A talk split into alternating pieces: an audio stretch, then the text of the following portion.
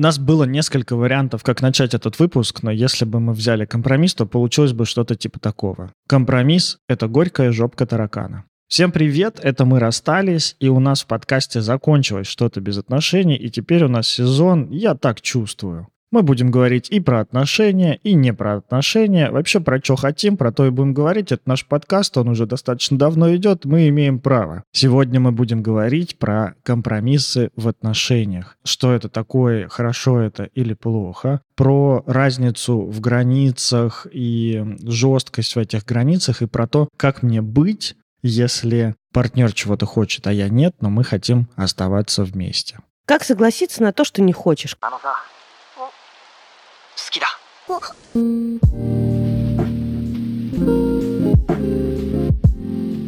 Говорят, что компромисс всегда говно. Ну вот я прям слышал такое определение на каком-то тренинге, что компромиссы — это полный отстой. Сейчас вообще такое время, когда общество сильно поляризуется. Я недавно об этом сторис рассказывал. Изначально на обучающей трехдневке мы про это говорили. Когда поднимается тревога, что-то с ней хочется сделать, и тогда человек более склонен к тому, чтобы занимать какие-то жесткие противоположные позиции. В том числе это проявляется и в договоренностях между людьми. Вот это вот какая-то идея такого кота Леопольда, типа, ребята, давайте сохраним отношения и поговорим, сейчас воспринимается как э, слабак. Как слабость или как некоторое предательство. Ты чё, блядь, не Да. можешь выбрать сторону? Да-да-да, вот это вот не все так однозначно воспринимается как либо слабость, либо трусость, либо предательство, да. Позиция «давайте договоримся», «давайте попробуем обсудить», «давайте учтем интересы» и вот это все. К этому прибегают все меньше и все больше прибегают к тому, что либо ты с нами, либо под нами. И в отношениях это тоже часто сейчас проявляется. Слушай, мне кажется, это не только сейчас часто проявляется, это в принципе часто проявляется. Как будто бы на компромисс должен пойти один. Типа компромисс — это делать все, как я хочу.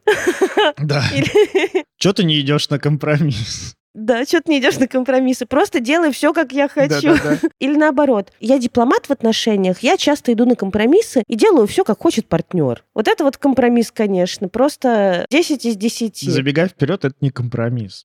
Давай вот про компромисс в таком старом понимании, в таком частом понимании, в моем старом понимании. Да и в моем. Я раньше думал, что компромисс — это когда вы оба жертвуете частью своих интересов и встречаетесь где-то посередине. Ну, банально, один хочет эклер, другой хочет э, трубочку с кремом.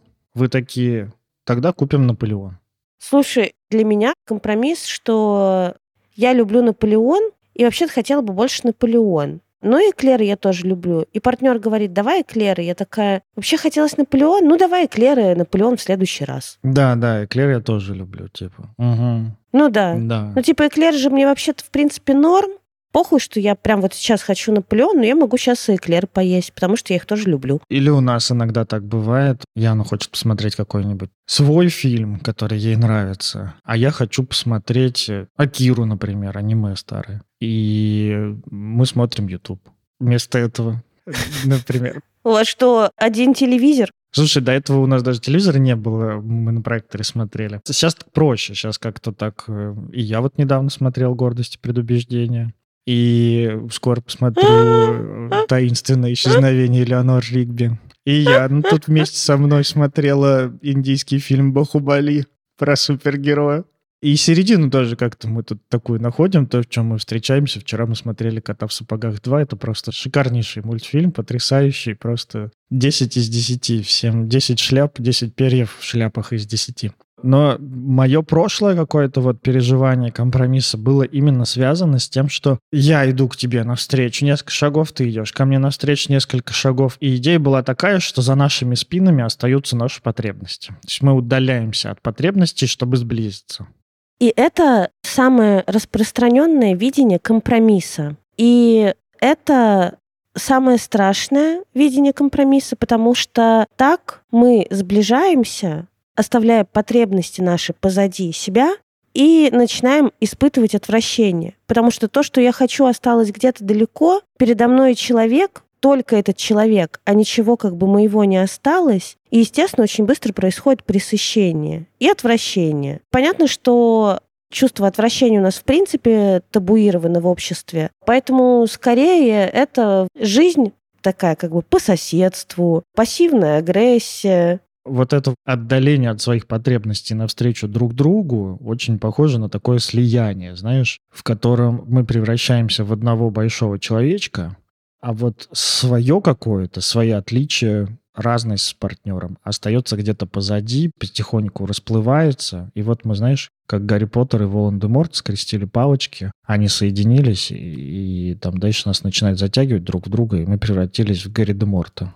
В общем, компромиссу, вот к такому пониманию компромисс, когда это потребности остаются за спиной, они же никуда не уходят. Они просто скучают. Они скучают, да, курят, в доту играют, ну и периодически так пингуют тебя, типа, алло, ты будешь нас э, закрывать или не будешь? Удовлетворять будешь, не будешь? Потому что человек, по сути, раб такой, потребностей своих. Таким немножко свободного мышления, но, по сути, раб. Создается напряжение, если эти потребности игнорировать.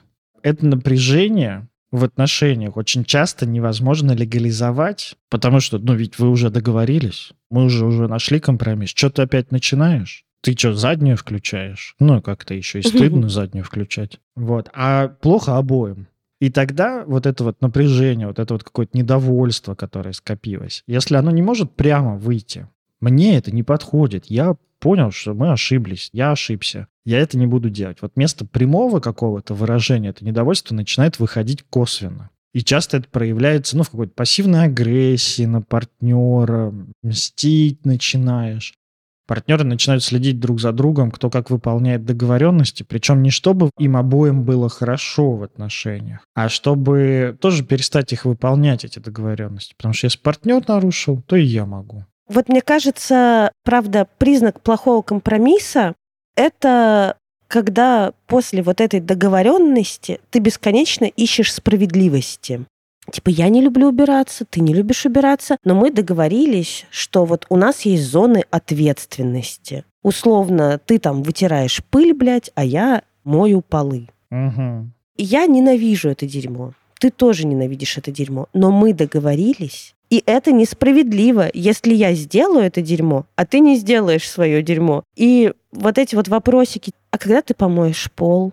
Выходные наступили, а пол ты когда помоешь? Знаешь, я сначала такой сидел, думал, ну, в моих отношениях не так. А потом я вспомнил, как, значит, я жил с пацанами в коммунальной квартире, когда комнату снимал.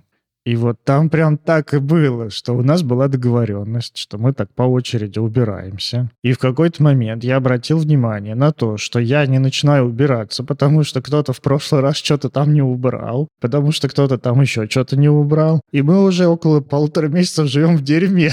И у нас тараканы на кухне. Тогда пришлось, знаешь, это отвращение к тараканам победило пришлось покупать ловушки. Вот, вот это прямо охрененный пример. То есть, если при компромиссе обостряется чувство справедливости и несправедливости, что типа выполняй, сука, или умри, угу. ну, типа сдохни или умри, но должен выполнить. Это значит, что компромисс был не компромиссом, а говном на палке. Как я злился еще на них тогда за то, что они наваливают мусорное ведро просто над с горочкой и не достают пакет, не завязывают его и не кладут рядом с дверью, чтобы когда кто-то пошел, выбросил. А у нас мусорка прям вот недалеко от подъезда была, там через дорогу. Я просто злился, я искал справедливости. Я думал, ладно, ты навалил мусора, я его уберу, я его уберу, мне не сложно. Но я навалю кучу и не смою. Но я сейчас навалю посуды, и все. Или знаешь, я сейчас в микроволновке. Погрею рыбу. Да-да, я рыбу не ем, но я, блядь, ее погрею. Я отдам котам. Да бомжам, которые в подъезде спали. Я так не очень богато жил, не очень богатом районе. Периодически приходилось переступать через мужичков в подъезде. Переступать через свое отвращение, материализовавшееся. Такой жизненный путь, да. Было, было такое на жизненном пути. Путь воина. В общем, компромисс в таком случае, когда вы начинаете искать справедливость, это признак того, что ваш компромисс отстойный. Ну да, что вы оба предали друг друга. Еще один вид некомпромиссов это когда вот то, о чем я говорила. Это когда хочу Наполеон, но так и быть, эклеры подойдут. Это когда один отказывается от своих желаний или потребностей в пользу второго партнера. Такой дипломат, блядь. Я в отношениях дипломат, я иду по пути наименьшего сопротивления, поэтому просто буду отказываться от своих потребностей в угоду потребностей партнера, а там будь что будет. Э, может быть, наберу 20 килограмм. Я тут поняла на терапии, что мое терпение весит 20 килограмм. Mm. Стало так хорошо сразу не терпеть, как вспомнишь, как тяжело с этими 20 килограммами. Думаешь, проще не терпеть. Выделять. Выделять. Выделять эти 20 килограмм. Главное, не разум жопа треснет. Блять, Никит, ты переснимал своих рилсов, ты теперь просто дед. Причем, знаешь, тибетский дед в московской квартире, заключенный в тело 31-летнего да. пацана. Да, такая штука называется жертва, и вы наверняка знаете таких людей, я знаю таких людей, которые всегда говорят «да», но с очень грустными глазами. Ты знаешь, типа, я знаю таких людей, вы знаете таких людей. Мы такие люди, я мы такие люди, которые хоть раз в жизни Все нет, мы нет, бывали да, такими людьми, да. Да, конечно. Возьмешь работу на выходные. Да, я же люблю работать. Любимый, мы же поедем к маме на выходные. Да, я же люблю твою маму и картошку, да. и дачу, и копать. Копать вообще мое любимое занятие. Да, знаешь, это еще, как ты сказал про эклеры, пример. Это часто выражается не только в том, что нам не нравится, но еще в том, что нравится, просто сейчас мы этого не хотим. Угу. Типа, давай проведем время вместе. Я люблю партнера своего. Я хочу, чтобы он был рад но вот это вот какое-то незамечание своей усталости, желание побыть одному, желание там позалипать во что-то, оно не замечается, и тогда да, ну я же вроде это люблю. Это вот как раз вот чем опасна жизнь только головой.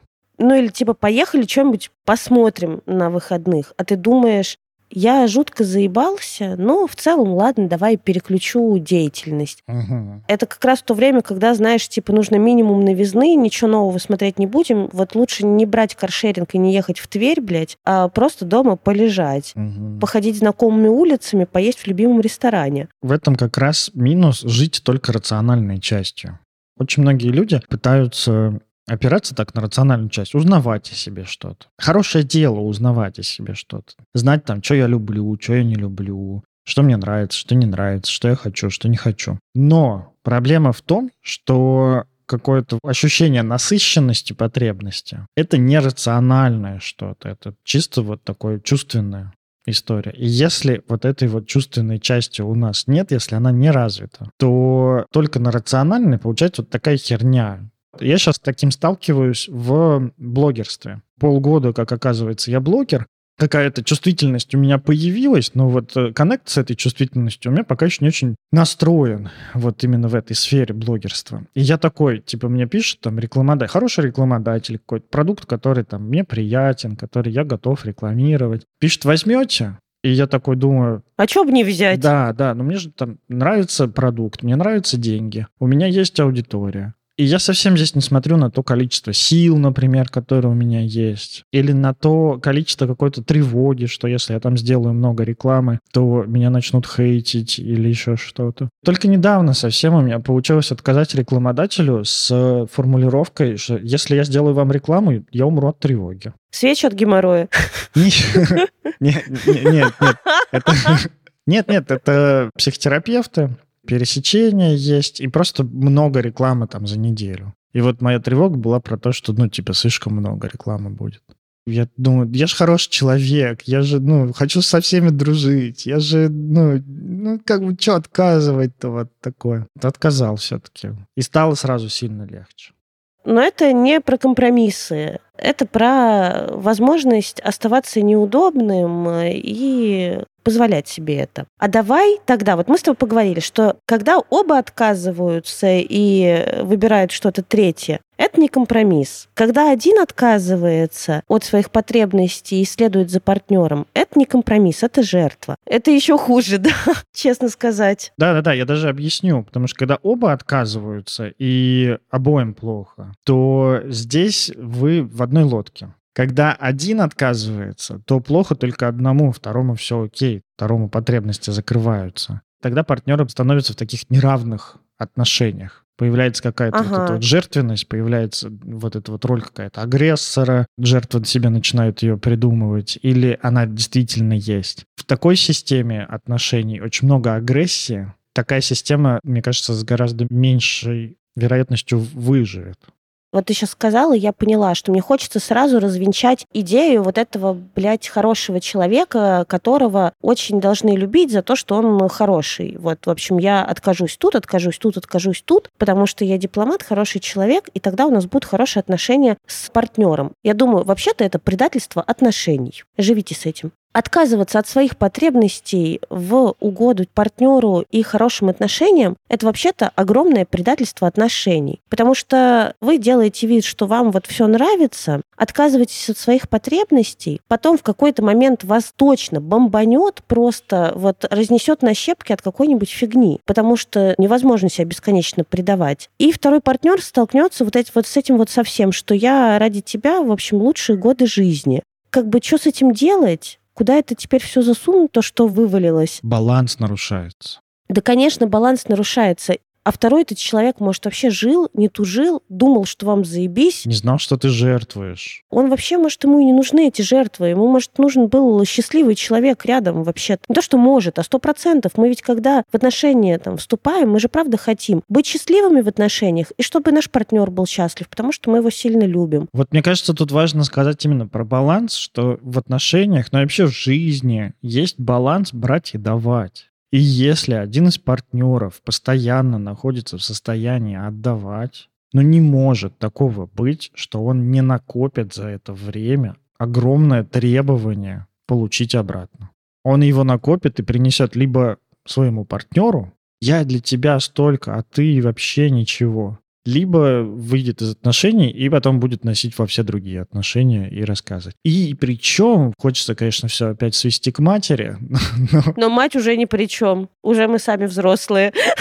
Отстаньте от матери, просто хэштег «отстань от мамы». Не-не-не, просто иногда человек приносит в отношения вот эту вот огромный неоплаченный долг в свою сторону, приносит как раз из отношений с родителями и уже требует партнера. Типа, давай, теперь люби меня, теперь целуй меня в попу, в лобик, в ушки, в глазки и э, корми борщом. И дай денег. И дай денег. Баланс, короче. Точно так же, как не удастся всегда брать в отношениях. Ты говоришь, что типа невозможно только отдавать в отношениях. Правда, невозможно. Вы же не Будда на холме, который этому любовь, этому любовь, этому иди нахуй, но с любовью. Но и брать тоже не получится в отношениях всегда, потому что это такая достаточно инфантильная позиция и детская, что типа дай, дай, дай, дай, дай, дай. Купи, купи, купи. Единственное место и время, период жизни, когда можно вот это вот дай, дай, дай, это младенчество, и то в младенчестве очень часто какие-то потребности младенца бывают фрустрированы, не удовлетворены. Просто потому, что мать не успела, забегалась, устала, уснула,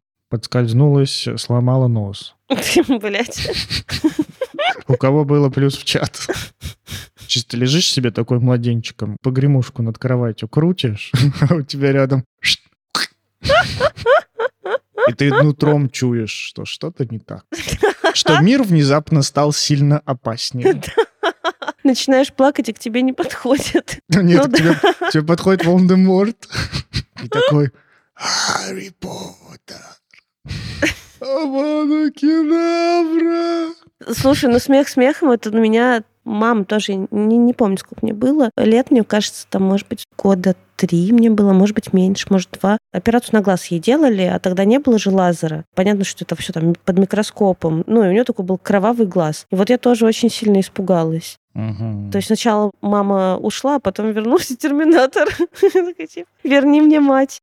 Поздравляю, дорогие слушатели. Теперь у вас есть новая тема для вашей психотерапии. Обсудить травмы родителей и как вы были напуганы, увидев их такими ранеными, уязвимыми. Не благодарите всегда ваши любимые психотерапевты. Да.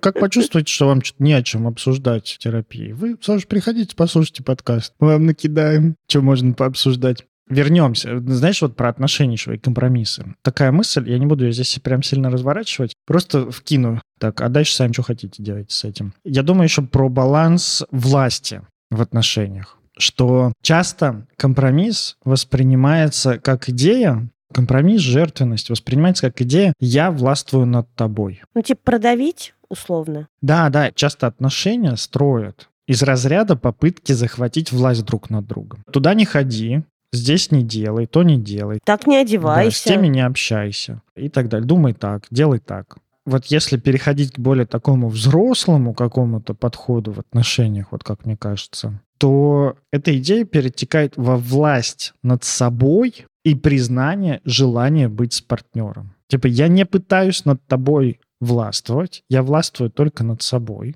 И то не всегда. Я властвую только над собой. И я знаю, что я хочу быть с тобой. Ну, это вот молитва гештальтиста. Типа, если нам суждено встретиться, это прекрасно. Ты делаешь свое дело, я делаю свое. Ты в этом мире не чтобы оправдывать мои ожидания от тебя. Да, это мы поняли. Такое. И еще я думаю про баланс власти вообще-то, и вот как про взрослую позицию, я думаю, демократия, будем честны, это херня полная. Демократия в отношениях — это отстой. Это, ну, чисто у тебя есть две партии и два голоса никакой как бы демократии на самом деле в отношениях не существует. Все равно власть как-то распределится. Ну и тогда хорошо бы эту власть, правда, распределять. Мы, например, недавно с Пашей сели и поговорили, в какой сфере за кем последнее слово. И вот, например, мы договорились в плане денег и трат, покупать или не покупать, ехать или не ехать, э, на что вообще в первую очередь тратить деньги, последнее слово за Пашей. Да потому что у него все охуенно с финансовой грамотностью. Угу. Он все может посчитать, просчитать риски, и, ну, типа, все, последнее слово за ним. Так он, получается, взял ответственность за тебя. Ответственность и власть. Да, помимо власти ответственность просто еще. Зарабатываем-то мы оба. Угу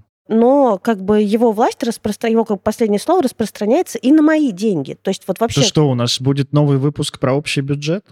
Похоже, будет новый выпуск про общий бюджет. А вы пришли к общему бюджету? Мы сели, во-первых, показали друг другу вообще бюджеты. Он свой мне показал, я ему свой бюджет показала. И ты копилку принесла разбила. Ну да, он копилку принес, я копилку принесла. Он больше накопил, надо сказать, за свою жизнь. Почему ты? Я так и думал. Он накопил больше денег, а я больше опыта, как их выебывать и восстанавливать.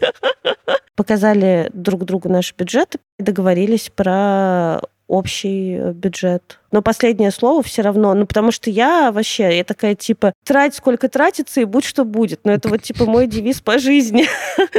Шарить фонарики. Настя и шоколадная фабрика. Я себя ни в чем не ограничиваю, рекомендую никому ни в чем меня не ограничивать. Угу. А у нас есть некоторые общие финансовые цели и планы, поэтому, да, в общем, я передала власть над деньгами и своими тоже угу. Паше. При этом мы договорились, что последнее слово, там, например, про детей за мной. Когда рожать, как рожать, дома или в больнице условно. В какой детский лагерь отправить? Да, в какой детский лагерь отправить, куда отправлять школу? учиться, угу. да, сколько денег надо на образование, что типа вот, ну надо вот в эту школу. Ты, главное, за деньги разберись с этим. Вот типа детям вот учиться здесь. Счет вот такой. Теперь э, реши, как это сделать. Здесь и показывает ну, да, ну, на серф-школу.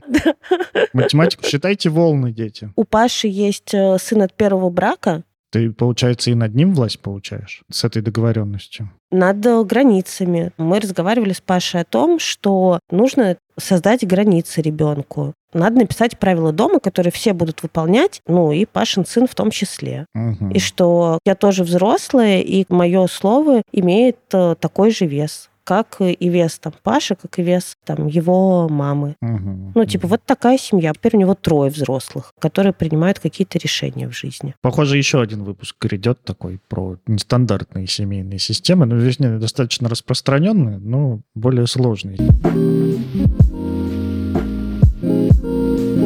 Как думаете, открытые отношения – это компромисс? Помогает ли такой формат сохранить отношения? Разберем на примере сериала «Открытый брак» от спонсора нашего сегодняшнего выпуска онлайн-кинотеатра «Окко». Сева и Оксана образцовая пара. У них есть дети и кризис в отношениях. Оксана решается на измену и об этом узнает муж. Привычный ритм жизни замирает и взрывается. Как теперь жить, чтобы сохранить отношения и при этом удовлетворить собственные желания? С одной стороны, это вин-вин. Ведь у мужа тоже давно есть любовница. Потребность обоих чувствовать себя привлекательными и интересными закрыта. Все вроде бы должно быть хорошо. Или нет? 20 лет в браке неизбежно привели Оксану и Севу к кризису. Жизнь вроде налажена, но до друг друга будто бы нет дела. Не хватает времени поговорить, неинтересно, как дела друг у друга, нет сочувствия или радости в общении. Дистанция нарастает, секс пропадает или становится механическим. Каждый партнер ждет от другого, что вот-вот он поймет и сделает как надо, и все будет хорошо.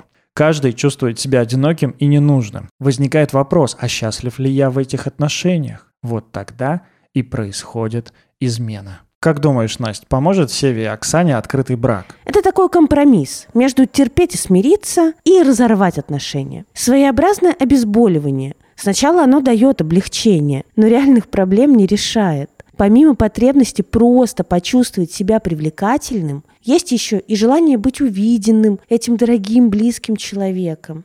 И вот тогда перед Оксаной и Севой встает задача познакомиться заново, проговорить обиды, попрощаться с иллюзиями и договориться делать что-то по-новому. Да-да-да, и если они решат сохранять отношения, придется искать способы заботиться о себе и своих желаниях. Сначала надо будет решить, что сделать, чтобы мне было хорошо, а потом подумать, что сделать, чтобы нам было хорошо вместе. Вот это самое сложное. Ссылку на сериал вы найдете в описании. А по промокоду LOVEIS можно оформить подписку Optimum Voca на 60 дней всего за 1 рубль со скидкой на продление. Давай, наконец-то, поговорим о том, что же такое по-настоящему компромисс. Хороший компромисс. Ну, как хороший компромисс? Вообще компромисс, э, который настоящий компромисс. Что вы думаете? Я очень часто, когда готовлюсь к выпускам, я просто иду, блядь, в Google и гуглю, что такое компромисс. И вот вам определение компромисса, который настоящий компромисс. Получается, Google знает, э, как нам жить гораздо лучше, чем мы. Мы просто его не слушаем. Да, мы просто не гуглим, блядь. Типа, пойди на компромисс, откажись от своих желаний. Пойди в Google, загугли, что такое компромисс, и найдите компромисс. Это как, знаешь, какое-то слово умное вспомнил и сказал его. И потом такой, м-м, смотрим все, а потом погуглил и пристыдился. Поэтому просто лучше не умничать. Так сказать, признавать свои некоторые ограничения. Нет, значит, кто не идет на риск, тот не достигает высот. Это шутка, если что, дорогие слушатели. Высот достигают разные люди. Да. И риски бывают разные. И хорошо бы вообще риски учитывать, когда ты идешь к высотам, чтобы не наебнуться оттуда и не разбиться в дребезги. Даже нет, даже, знаешь, не чтобы э, не упасть оттуда и не разбиться. А вот есть отличная фраза, что расплатой за фантазии о реальности будет столкновение с этой реальностью. Mm. Медленно глажу бороду свою, седую, длинную. Это как э, вот это говорят, что мужики на больших машинах э, это мужики с маленьким членом. Вот так же Никита, у которого не растут... Э, мужики на ус... больших афоризмах это мужики с маленькой седой бородой. Нет, я думаю наоборот, что у тебя не растут усы и борода, что у тебя вообще как бы растительность на лице такая редкая, зато в душе ты просто до пят уже отрастил свою седую бороду и наглаживаешь ее. Нет, нет, просто у меня волосы копят потенциал пока что. Скрытый потенциал? Усы у меня шикарные, не надо. У тебя информация это ну, многолетней давности. Жизнь меняется. Только что мы услышали, как поддержать себя. В трудной ситуации. Иллюзиями. Нет, ну понятно, как бы у меня не Джейсон Мамо э, это, со своими этими кудрями и суперкрасивыми глазами. Ну, что имею? Славянский тип внешности. Ладно, Никит, э, я больше так не буду, прости, пожалуйста. Волосы — уязвимое место мужчины за 30. Тебе ли не знать? Ты живешь с таким мужчиной. У меня лысый. Я его называю кудрявый. В общем, дорогие слушатели, надеюсь, вам выпуск про компромиссы очень полезен. Но нам весело. Слушай, у нас раньше все выпуски были так. Мы ржали, ржали, говорили что-то полезное, а люди такие, блядь, охуенно, спасибо. Надеюсь, это так и продолжим. Да-да, потом нам прилетает, что много воды.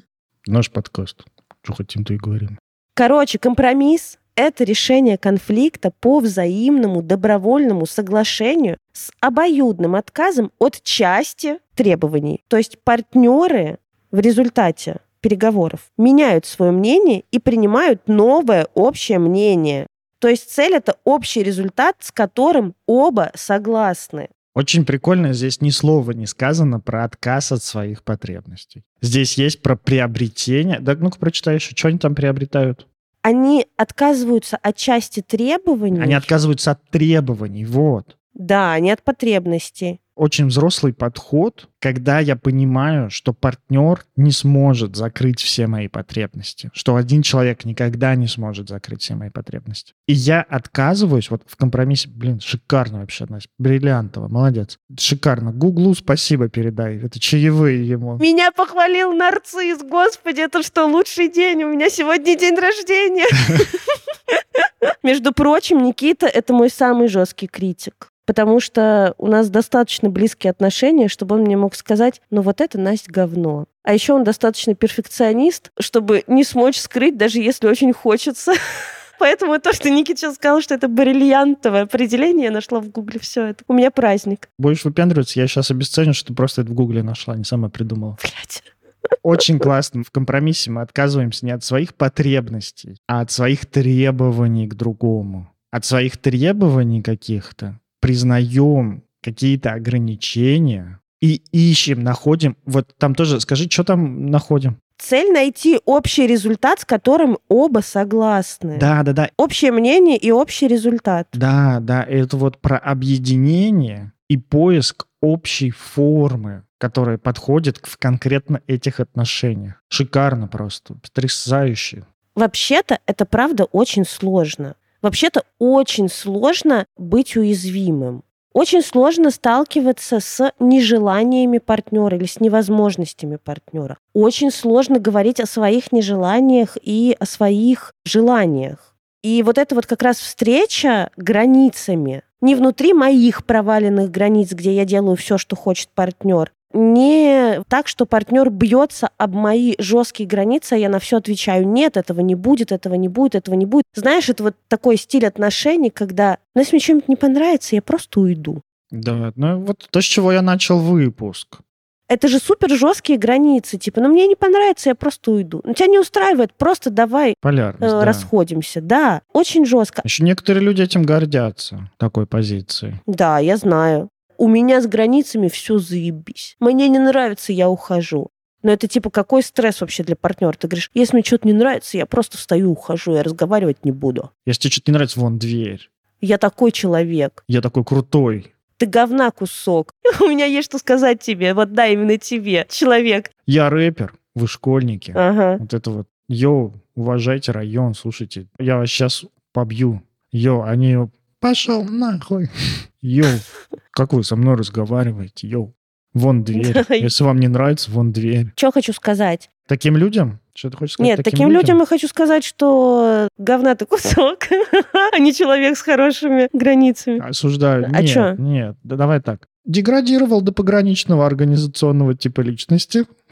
Я поняла, зачем использовать терапевтические термины. Чтобы унижать людей так, чтобы они не поняли, что ты их унизил. Так а ты думаешь, половина психологов, которые учатся, они, думаешь, просто так это учат, что ли? Нет. Супер классный способ проявлять пассивную агрессию, спрашивать друг друга, чего ты от меня сейчас хочешь? Вместо того, чтобы сказать, пошел ты нахер видеть тебя не могу. Вот именно. Я вот за такое проявление чувств и эмоций, не за то, что... А с каким чувством ты мне сейчас это сказал? Да, да мне да, вообще-то да. в рот ебать, с каким чувством ты мне это сейчас сказал, просто, блядь, не говори так. Просто не говори мне никогда этого больше, захлопни варежку и сиди молчи. Да, просто не говори мне так, а то пизды получишь, ну как бы нахера мне, как будто бы мне интересно, с какими чувствами ты мне это сказал. Мне просто хочется дать в глаз. Чтобы немножко так нормализовать тех, кто замечает себя в таких вот э, полярных позициях, в таких крайностях, что либо делаем все, как мне нравится, либо идите все нахер, это случается. Особенно это случается вот в такое время, как сейчас, когда очень много тревоги, и хочется каких-то четких и понятных границ. Потому что, ну, вот эти вот полярности, они прям супер четкие, они супер контрастные. Их можно всегда отделить. Потому что есть очень большая разница между тем, мы вместе, и ты идешь нахер. Вот это вот прям белое и черное. А вот посередине гораздо сложнее, где что-то мне не очень, а вроде еще много хорошего. А еще вроде партнер меня любит, но, кажется, злится. И говорит еще иногда, что хочет побыть один, но со мной ему хорошо. И как тогда быть? Это нагружает психику гораздо сильнее, чем ты либо со мной, либо не со мной. Ну, потому что это неопределенность. Вообще-то мы же говорили с тобой, что взрослость — это способность выносить некоторую неопределенность в своей жизни. Да, да. Вот как раз встреча на границах — это тоже встреча в такой неопределенности. Компромиссы не для детей. Да. Вообще. Ну, потому что вообще как бы личные границы — это же мои чувства, мои желания, мои ценности, потребности, мои убеждения. Это вот, ну, как бы все включают личные границы. И вот встретиться с ценностями, убеждениями, потребностями, желаниями другого человека, и типа вот мои желания, вот его желания, это прямо типа встречаются два мыльных пузыря. Угу соприкасаются, потом куда-то там вот разлетаются такие шарики. И нельзя, чтобы эти шарики лопнули. Иногда слипаются, как собаки. Блять, ни разу не видела, чтобы мыльные шарики слиплись, как собаки, но в целом месседж понят. Вот еще есть такая фраза, что невозможно присвоить любви больше, чем я сам себя люблю. Здесь в компромиссах тоже очень похоже, что невозможно уважать разницу партнера, невозможно уважать ограничения партнера, его потребности больше, чем я уважаю свои ограничения, потребности. Это правда такой залог успешных отношений. Помимо того, что вот мы говорим, что мы делаем какую-то работу внутри отношений, еще идея того, что я взрослею. Я становлюсь более взрослым, психически более взрослым. Просто ну, ждать следующего дня рождения тут бесполезно. Это правда сложно. Мы же сейчас начали жить вместе. Привет моим выпускам, где я орал, никогда не буду жить вместе. Да, да. Я вообще нет, никогда, ни с кем. Я хочу две квартиры. Или огромный дом. Чтобы ходить друг к другу в гости. У нас огромный дом. Угу. Очень большой. Никогда им буду жить, буду одна жить вообще. Ой, все, пока. да нам надо очень много всего переговорить. Знаешь, сколько я всего поняла сначала за год терапии про отношения, когда я поняла, что нихуя не поняла теперь ничего, что все, что я говорила раньше, было отражением моих травм из э, детско-родительских отношений, из родительской семьи. Сезон Юра, все херня, давай по новой. Там все херня, Миша, давай по новой. Миша, да, Миша, все херня, давай по новой. Миша, ну что ты с каким лицом сидишь? Да, да, да, да. Тебя за тебя никто голосовать не будет. Но есть какие-то вещи, от которых я не отказываюсь. Угу. Короче, что про компромисс? Ну вот вы съехались, да, вы съехались. Да, мы съехались, и, конечно, это просто бесконечная встреча на границах. У меня сейчас еще в клубе, в этой, в подруге, месяц границ. И я иногда так вот Э, как бы запишу туда лекцию и думаю, блядь, в клубе месяц границ, дома месяц границ. Можно мне какой-нибудь безграничный месяц, пожалуйста, где-нибудь, вот чтобы не надо было про границы. Ну, он скоро закончится, этот месяц. Да, конечно, и начнется у меня в клубе месяц про отношения, и чувствую, дома тоже будет месяц про отношения. Я такая, блядь, помогите. Поле работает. Интенсивно проходишь это. Так и есть. Короче, ну вот мы говорим о том, что партнеры разные. У партнеров разные потребности. В каких-то потребностях мы можем встретиться. Угу. В каких-то потребностях мы не встретимся. Угу. И это нормально. Партнер не должен закрывать все наши потребности. Есть какие-то способы закрывать мои потребности другим способом, кроме как в отношениях. Помимо этого, бывает, существует желание пойти навстречу партнеру вот знаешь, я тебе скажу про потребности. Не все потребности может закрыть кто-то другой. Ну вот, например, опять возвращаясь к тому, что у Паши есть э, сын, есть некоторая и потребность, и необходимость проводить с ним время. Потому что когда вот э, нормальные люди разводятся, они не бросают же своих детей, дети же остаются детьми. У нас молодые отношения, и есть потребность проводить время вместе, в каких-то совместных э, путешествиях, приключениях, уехать куда-то, провести выходные в кровати.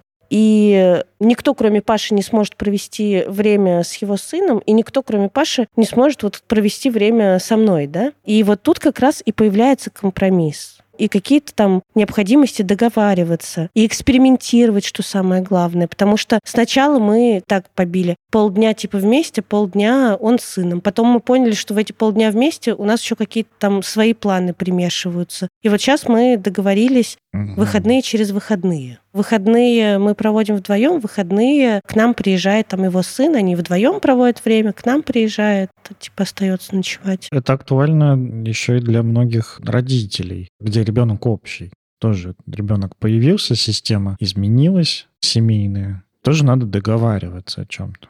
Вот что я поняла, столкнувшись с ребенком, что я точно не хочу проводить каждые выходные с ребенком. И это даже дело не в том, что это Пашин ребенок от первого брака. Mm-hmm. Я и со своим. Я вот поняла, как бы прям на примере жизни с ребенком, поняла, что я и со своим не захочу проводить все время. Выходные без ребенка лучше решение, даже если это правда ребенок, mm-hmm. который живет с вами постоянно. Да это просто вообще убийца. Честно сказать, я думаю, это просто убийца. Типа ребенок, которого нельзя никуда отправить. Очень нужно место, куда можно отправить ребенка. Отсутствие бабушек — это хэштег говно. Зная динамику, что ты сначала в выпуске что-то так резко говоришь, а потом через два года делаешь совершенно наоборот, то можно ожидать, что через два года ты будешь в выпуске рассказывать о том, как прикладываешь наушники к животу, читаешь книги для беременных. Такая, типа, не-не, нет, конечно, я буду читать книги для беременных. Это же надо будет тоже еще что-то понять там про всякие штучки. Да, потом типа вообще отпускать не хочу, куда он там пойдет, а вдруг там то, а вдруг там все. Вообще выходные без ребенка, я просто тревожусь, не могу найти себе место. Да, блядь, конечно, так и будет. У меня будут гормоны херачить, конечно, будут тревожиться. Но это не значит, что я не буду уставать. И надо будет проводить время без ребенка. Да, мы поняли уже, какой ты человек. Ты мне сам сказал, переобуваться не стыдно. А еще меня не регулировали в семье стыдом, меня регулировали виной, поэтому ты меня хер застыдишь, понял? Меня надо виноватить. Что же ты, Настя, из-за тебя многие наши слушатели неправильно живут свою жизнь. Не стали съезжаться. Да, решили, что раз Настя не будет съезжаться, то и они не будут съезжаться. А ты взяла и съехалась, предала их всех. Они теперь расстроились все. Получается? Ну, это потому, что я просто знаю, что чужие ожидания от меня не определяют меня. Такой ты человек. Тебя даже не докопаться. Терапевтированный, да, это правда. Но мне надо чем-то таким, за что я сама чувствую вину. Ну, понятно, да. Наш слушатель про вас, она вину не чувствует. Все это. Вы поняли, да, с кем тут дружить надо, а кого опасаться.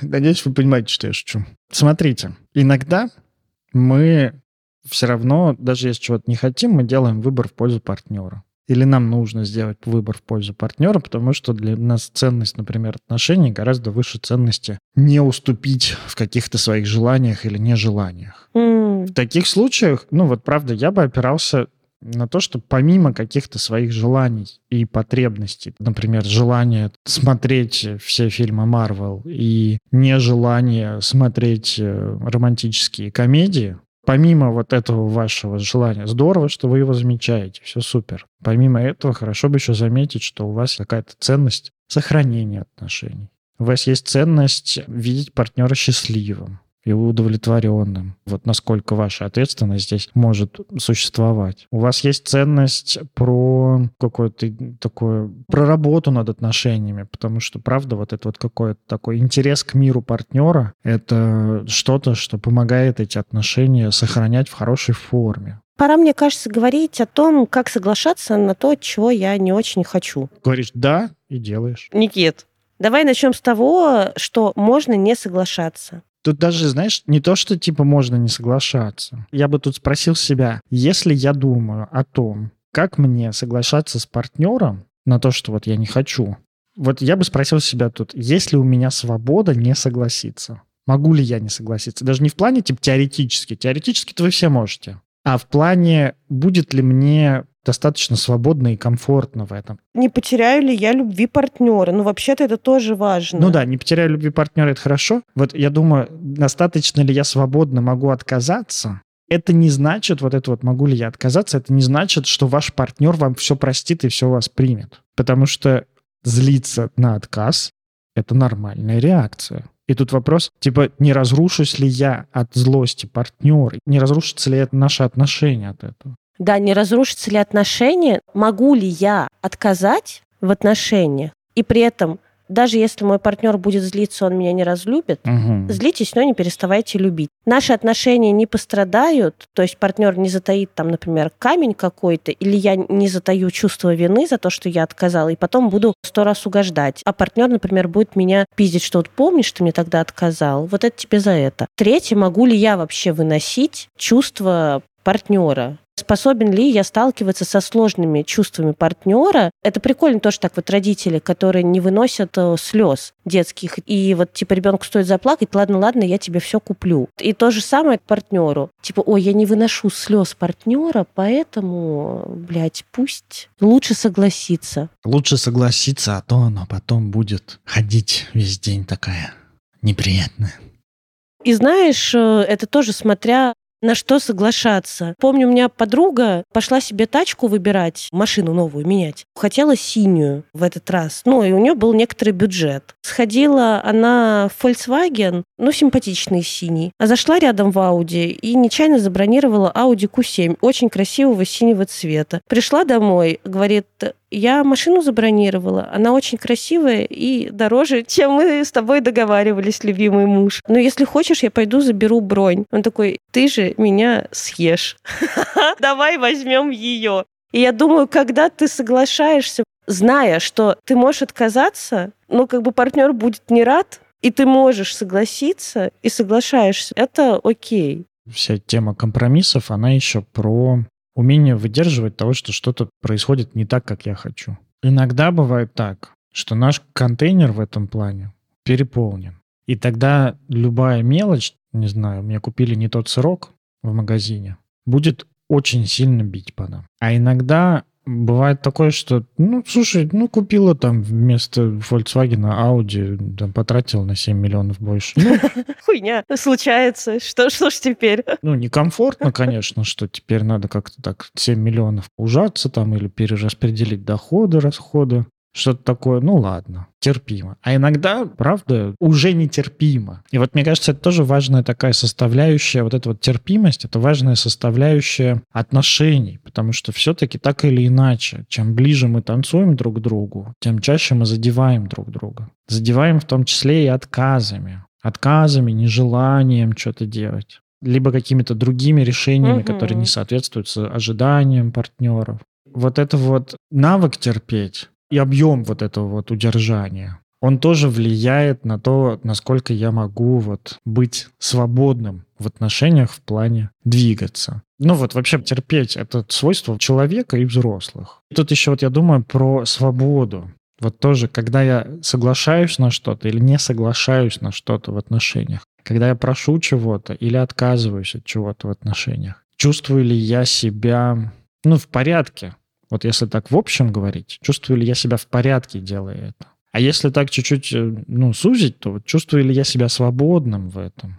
Потому что тут много разных чувств может появляться. Когда отказываешь партнеру, может быть, э, ну, чувство вины, чувство стыда, чувство тревоги, страха физического наказания, например. Чуть ли не жалость, может быть, к партнеру из идеи, то, что бедненький он, еще и я отказываю. Там. Ну, это вместе с чувством вины и так далее. Много разных чувств. И вопрос тут даже не в том, что здоровые люди не чувствуют вины, когда отказывают. Нет, чувствуют. Блять, конечно, чувствуют. Да, да, да. Вопрос тут скорее в том, насколько эти чувства захватывают и насколько я могу с ними жить. Потому что, ну, вот такой взрослый человек, это человек, который, ну, правда, может выдержать там какое-то чувство вины, и какое-то чувство там стыда, и какое-то чувство радости, чувство тревоги, Буквально вот сегодня у нас было. Я Паша говорю, чувствую какое-то отдаление. Ты отдаляешься? Он говорит, ну да.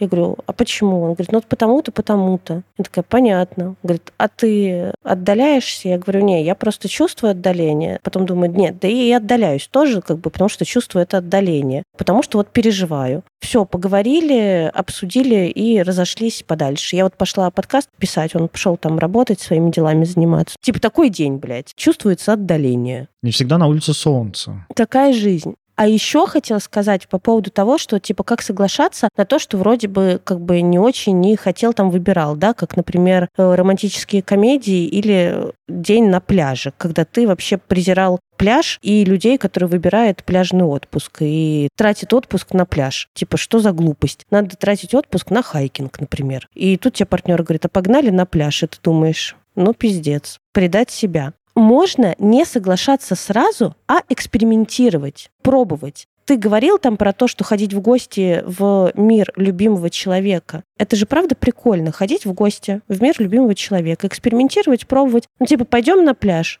Вообще, типа, я не люблю пляжи. Ну, давай посмотрим, как ты проводишь время на пляже. Может, там ты веселишься, и мне тоже понравится. Или, может быть, мне понравится просто лежать. Или, может быть, не понравится, и я пойму, скажу тебе, слушай, ну, я правда попробовал, мне что-то не очень.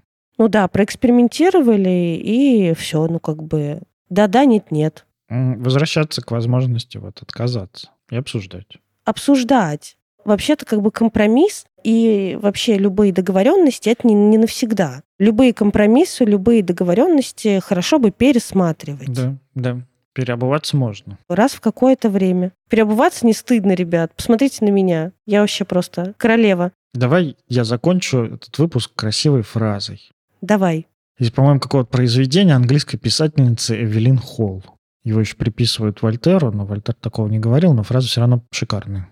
«Я не согласен ни с одним словом, которое вы говорите, но готов умереть за ваше право это говорить». Ну, поэтично. Знаешь, вот единственное, о чем не хочется сказать, что вот все хорошо в меру. Понимаешь, правда, вот как раз жизнь на крайностях — это страшное занятие. Разрушительное, я бы сказала. Ну, потому что фраза же прекрасна, а понять ее можно по-разному. Я не согласен ни с одним словом, но готов умереть за ваше право это говорить. Такой жертва. Да, это же можно понять с такой стороны жертвенной, когда я люблю не человека, угу. а страдания, которые он мне приносит. Можно приравнять к этому. А можно приравнять к тому, что ты остаешься отдельным, я остаюсь отдельным, что-то в тебе противоречит э, моим убеждениям и при этом я не перестаю тебя любить. А образ в целом я люблю. Да, я не согласен, но ты для меня дорог. Это, ну вот как с моим, например, СДВГ. Паша же пиздец систематичный а у меня СДВГ. Я иду, иду, запнулась, забыла. И мне вообще-то периодически бывает как-то, ну вот типа, виновата. И я знаю, что мой СДВГ причиняет много дискомфорта вот как бы окружающим меня людям. Но при этом я понимаю, что любят они меня как бы в целом, люди вокруг вообще там и друзья мои, любят они меня в целом не за одно какое-то качество. Типа с СДВГ ты нам не подходишь, и без СДВГ нормальный человек. Ну, а я еще вообще-то добрая, веселая, приятная вообще. Как-то умею поддерживать. Гуглить умею. Меня есть за что любить. Но и есть с чем мириться, скажем так. Да, за что не любить тоже как у всех нормальных людей. Вот если посмотреть на идею компромисса, вот зачем вообще люди ищут компромиссы? Чтобы оставаться вместе, нет? Да, кто-то ответит так, чтобы остаться вместе, потому что ценность быть вместе выше ценности там удовлетворить какую-то потребность. Мне вот очень откликается такой подход к компромиссам. А некоторые ищут компромисс в отношениях, чтобы отношения стали идеальными. Mm, да это невозможно, блядь. Тоже, по сути, ну вот идеальность, что отношения идеальные это тоже такая крайность. Если вы замечаете себя в таком подходе к компромиссам, ну то, короче, подумать надо. Ну что, вот вы и подумайте, зачем вам идти на компромиссы, идти ли вам вообще на эти компромиссы, и что хорошего они могут привнести в ваши отношения. А с вами был подкаст «Мы расстались» сезоном как чувствуем, так и говорим. За микрофонами Никита Савельев, гештальтерапевт в процессе обучения, блогер, продюсер и предводитель всех красивых. И Анастасия Ершова, психотерапевт, блогер, руководитель клуба «Подруга подруги» и предводитель всех счастливых. Руководитель, я обожаю это слово. Я, блядь, руководитель вам клуба «Подруга подруги», а не кто-то там. Ясно? Матриарх. Все. Пиз. Всем пока, мяу. Thank you.